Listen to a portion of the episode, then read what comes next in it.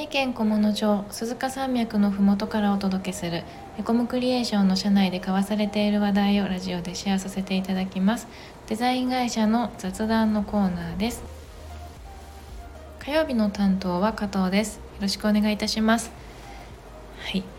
本日のテーマは今期面白いなと思ったドラマについて少しお話ししようかなと思います。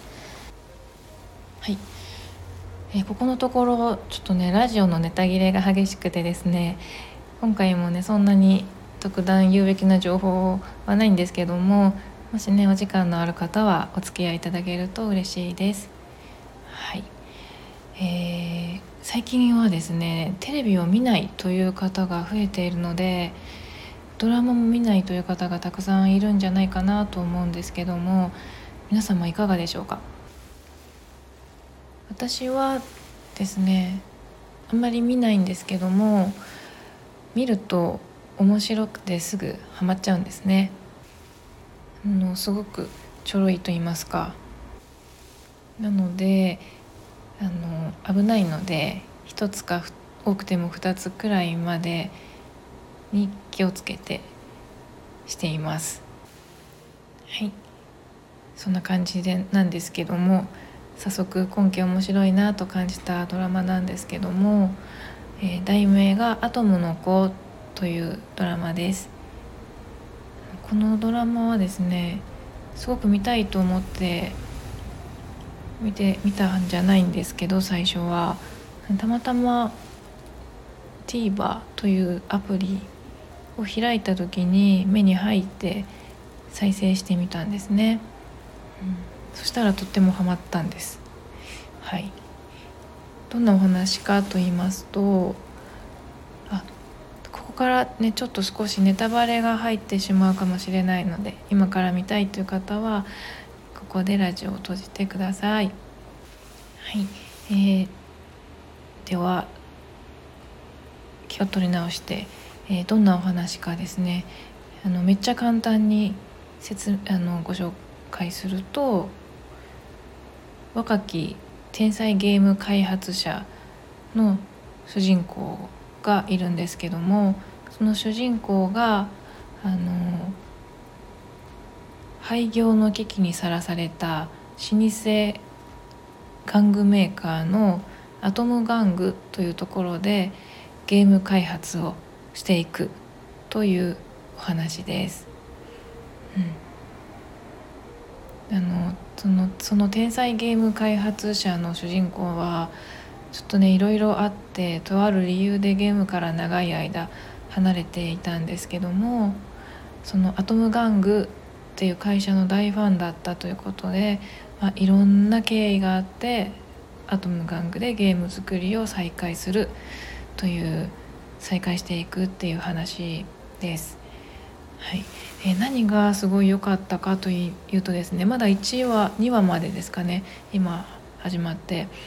あの1話ですごく私は感動したんですけどもアトム玩具の社長さんがですねもう本当におもちゃにとっても熱い人なんですよ。あの今ねもうゲームやスマホとかで遊ぶ子どもたちがも増えて昔ながらのおもちゃで遊ぶ子ってなかなかいないんじゃないかなと思うんですけどもやっぱりそんな中どうしても、ね、昔ながらのおもちゃメーカーっていうのは衰退していってしまう現実の中で、ね、自分の仕事やおもちゃへの情熱やそこにかけるクオリティだったりとかあのとにかく全然妥協しないんですよね。本当にずっと夢を見てるっていう感じで。でとってもあの周りにいる人は大変なんだと思うんですけども、ね、そのおもちゃから始まるその先にあるワクワクに本当に人生をかけて楽しんでいるというかあのそんなねバカみたいってドラマの中では言われてたんですけどもそんなバカみたいに熱い社長さんにまずとっても惹かれてしまいました。はい、あの多分ねあのドラマの一押しポイントの一番の要点はそこではないと思うんですけども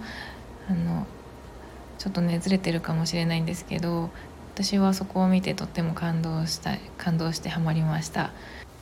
あのその社長さん以外も出てくる登場人物がみんな本当に一生懸命で、はい、腹をくくって楽しんですごく危機的状況なんですけどもあの立ち向かっていくといいますかあのすごく応援したくなるようなドラマでした。あとですねあの昔のゲームとかも出てくるんですよ。ストリートファイターとか。うん。ストリートファイターどうだろう。今もあるのかな？なんか昔ね本当にちっちゃい頃にやった記憶があるんですけどもでそういうなんか昔の懐かしいゲームが出てきたりあの昔からあるフィギュアみたいなそういうおもちゃが出てきたりなんかそういうねあのそういうところも楽しいなと見どころかなと思ったりします。はい、とはですねやっぱりこういうドラマあの見ると自分もやる気が出てくると言いますか、うんね、さっきもちょっと言ったんですけどもあのちょろいのですごく影響されて自分も頑張るぞと思えるのであのすごく助かっています。はい。そんな感じでね。はい。ドラマも適度に見てリフレッシュしながらやる気を出してはい今年あと少しですね年末にかけて忙しくなっていくと思うんですけど皆さん元気に乗り切っていきましょう。はいということでですね本日もお聴きいただきありがとうございました。チャンネル登録やいいねしていただけると嬉しいです。またこんなことを聞きたいという方はレターから質問いただけると嬉しいです。それでは次回の配信でお会いしましょう。またね